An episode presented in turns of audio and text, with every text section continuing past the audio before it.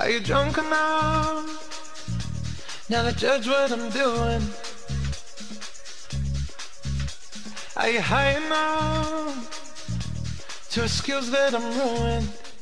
Seguimos aquí en Tercer Puente 16, 47 minutos y pasamos del género o de los feminismos a la diversidad en este bloque que tenemos los días martes y que nos gusta tanto y evidentemente también a ustedes, así que nos pone muy contentos. En este caso lo vamos a saludar, al subsecretario de Derechos Humanos de la Municipalidad de Neuquén, el señor Fabio Bringas, porque estamos, ahora le damos un saludo de tu parte, Sori, por supuesto, porque estamos, eh, hoy es el Día Municipal, de la Igualdad y se cumple, ¿eh? por supuesto, estamos en aniversario de matrimonio igualitario. Fabio Bringas, ¿cómo le va? Buenas tardes, bienvenido a su espacio. Hola Jordi, hola Sole, ¿cómo están? Un saludo para ustedes y toda la audiencia. ¿Cómo va? Ahí, te dejaba también un saludito Soraya de feminismos. Perdón, perdón, escuché, los escucho muy bajito. A ver ahí.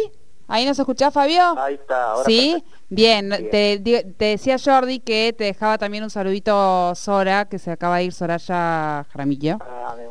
Bien. Gracias, muchas gracias. Bueno, bueno.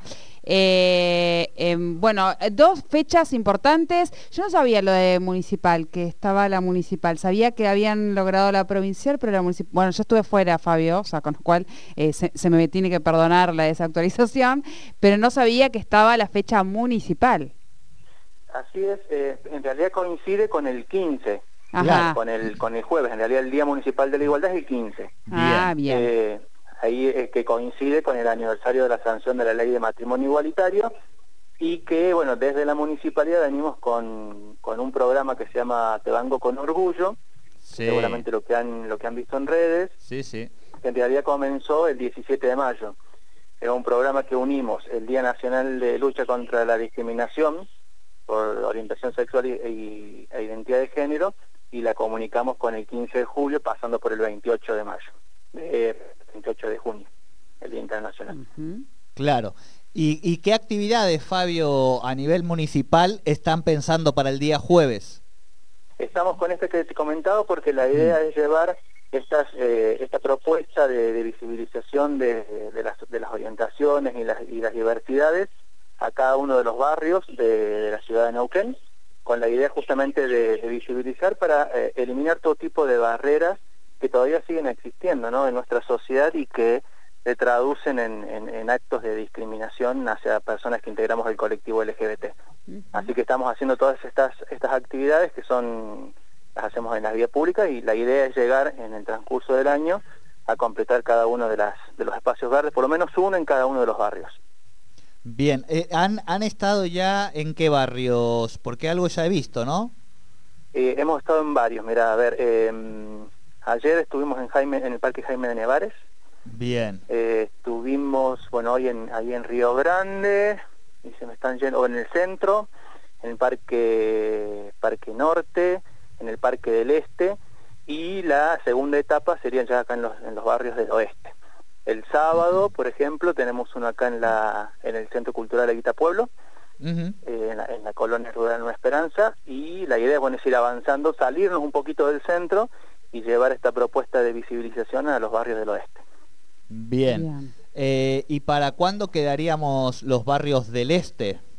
Los barrios del... del este, Confluencia, Belgrano. Están todos incluidos en la segunda etapa. Bien. eh, sí, así que vamos, vamos a llegar. Hubo incluso una, ahí el 17 de mayo, una convocatoria, así que estamos, eh, hicimos una convocatoria pública para que cada vecino propusiera algunos lugares, entonces estamos dando respuesta a esos pedidos y después eh, vamos a avanzar con los barrios que nos están quedando. Así que en Confluencia seguramente estaremos llegando, estamos en julio, en los primeros días de agosto estaremos ya por ahí. Muy bien, muy bien. Me parece bárbaro que es importante, digo, por lo menos también este microtrabajo que les toca a ustedes en, en la ciudad. Y en ese sentido también, Fabio, eh, pedirte una reflexión, ¿no? Sobre este nuevo aniversario que se cumplen también esta semana de matrimonio igualitario. Así es.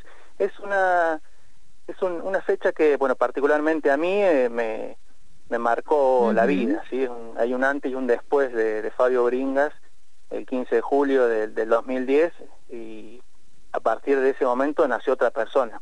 pues yo si me tengo que remontar a esa fecha, estaba en, una, en un proceso de aceptación personal y siempre lo cuento porque era muy gracioso. Yo estaba en el closet todavía, socialmente, pero estaba en la Plaza de los Dos Congresos ese día. Y, Claro. y estaba escapando a las cámaras. Sí, yo no quería aparecer en ninguna cámara. Y a los dos, tres días que se aprobó, yo estaba feliz porque pensaba que no había salido a ningún lado. Y un día sentado en mi casa viendo tele, apareció el tipo paradito al lado de una bandera en Policías en Acción. Habían hecho un, un, un- un especial sobre la, la, la- la- gente esperando la sanción de Sí. la ley de matrimonio igualitario y el tipo salió ahí un par de segundos en la... Ni siquiera, 13, ni siquiera en crónica, no sé, en C5, No, no, eh, en algún medio un poquito, viste, más, poquito más más. llevadero, más cercano, no, policías en acción. Policías en acción. Eh, pero más allá de esta pequeña anécdota, sí, sí. la verdad que, que sí, te- a mí me marcó porque no solamente me introdujo al mundo de la- del activismo y la militancia, sino que para muchas personas y muchas familias de nuestro país eh, significó ser dejados eh, ser dejados de ser considerados como un ciudadano de segunda y pasar a ser ciudadanos de, de primera con, con todos los derechos que tienen que tenían hasta ese momento los- las uniones heterosexuales. Y no solo para las personas que las parejas que integraban una pareja sino para los hijos y las hijas y los hijos de esos matrimonios de esas uniones que ya existían porque los matrimonios eh, las uniones entre personas del mismo sexo como se le decía hasta ese momento existíamos y existían familias ya consolidadas con, con hijos incluso, y que esos hijos no tenían los mismos derechos que tenían los hijos de matrimonios heterosexuales.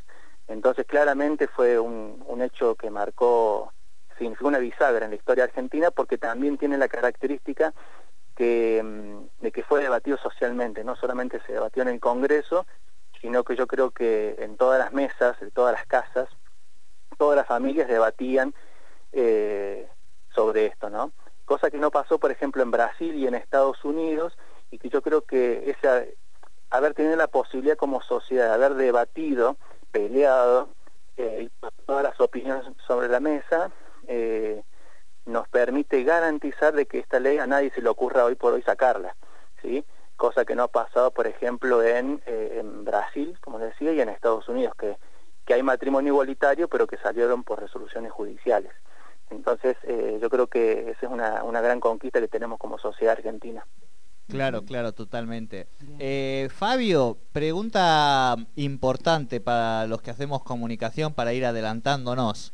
El año pasado, si yo no recuerdo mal, se armó eh, tremendo debate, no sé si fue en esta fecha exacta, en relación a eh, cum- el cumplimiento de la ordenanza municipal que decía que había que eh, poner la bandera de la diversidad en el mástil de allí de Plaza de las Banderas. No sé si, creo que fue en esta fecha, ¿verdad? Fue el, para el 28 de junio, Ah, para el Ah. 28 para de el Día junio. Internacional del Orgullo. Ah, para el el, año día pasado, para Bien. este año, redoblamos la apuesta y pintamos eh, las letras de Neuquén, las letras corpóreas que están en el Paseo de la Costa, en la isla 132, Sí. con los colores del orgullo. Ah, bien, bien, bien, bien, bien. Yo ya estaba Lo diciendo. que pasa es que nosotros tenemos todas las fiestas, las, las- las fechas importantes, Sí. todas en el invierno. Empezamos el 17 de mayo y terminamos eh, el, el 15 de julio, todas, absolutamente todas. Por eso se te mezclan porque son muy cerquita una de la otra. Claro, claro, claro, está bien. No, no, no hace falta que me, que me salve, Fabio, es un desastre lo mío. Eh, no, no, pero digo, capaz que justo ahora se venía el jueves el- eh, de vuelta lo del cambio y digo, guarda que se va a poner interesante porque digo, hay que seguir dando esas batallas hasta que uno logra naturalizarlas, digamos, mm, ajustar comunicaciones, lo que sea, pero yo con esa me quedé y dije, acá hay que seguir, ¿eh? Esto dos veces más y ya está y se naturaliza. Exactamente, sí hay que seguir, hay que seguir dando esas batallas incluso internas, eh, porque en realidad lo que nosotros queremos es visibilizar. Y yo el año pasado, este año me apareció el recuerdo de que había mucha gente que, que cuestionaba esa medida, esa ordenanza, eh, diciendo de que no tenía ningún sentido que se izara la bandera o que...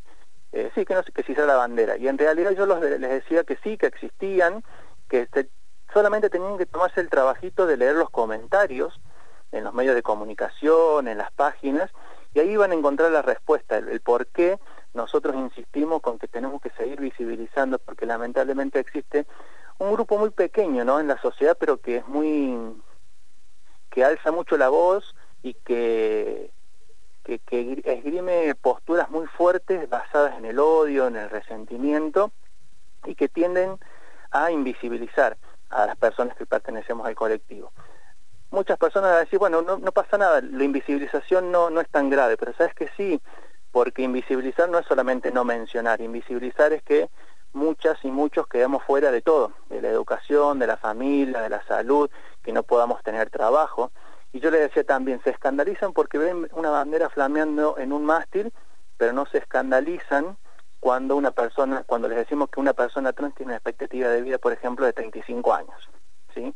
Claro. Entonces yo creo que eh, la visibilización, ya sea a través de una bandera, a través de un flyer, a través de una marcha, a través de pintar un barco, de un pintar un barco, no, un banco, eh, todo suma, todo suma porque justamente hoy, por ejemplo, pintábamos, eh, estábamos ahí en el balneario Sandra Canale y venían dos señoras caminando, esto fue temprano, y digo, acá nos van a decir algo, acá nos van a decir algo, Sí. prepárense, y la verdad que no, la- me sorprendieron, cosa que no había pasado, esto, esto no pasaría en el 2010, me sorprendieron porque no solamente nos felicitaron y, y se sacaron fotos con nosotros, sino que eh, decían, no, que está muy lindo, que, que está bueno que se pueda visibilizar de esta manera. Entonces, hay un cambio cultural, hay un cambio que hemos venido construyendo como sociedad desde el año 2009, que empezamos con el debate de la ley de matrimonio igualitario, y que, bueno, ese sector chiquito que todavía sigue estando en la sociedad, que en realidad son los mismos que se oponen a todos, ¿sí? son, yo los llamo sectores anti todo, no solamente anti de derechos,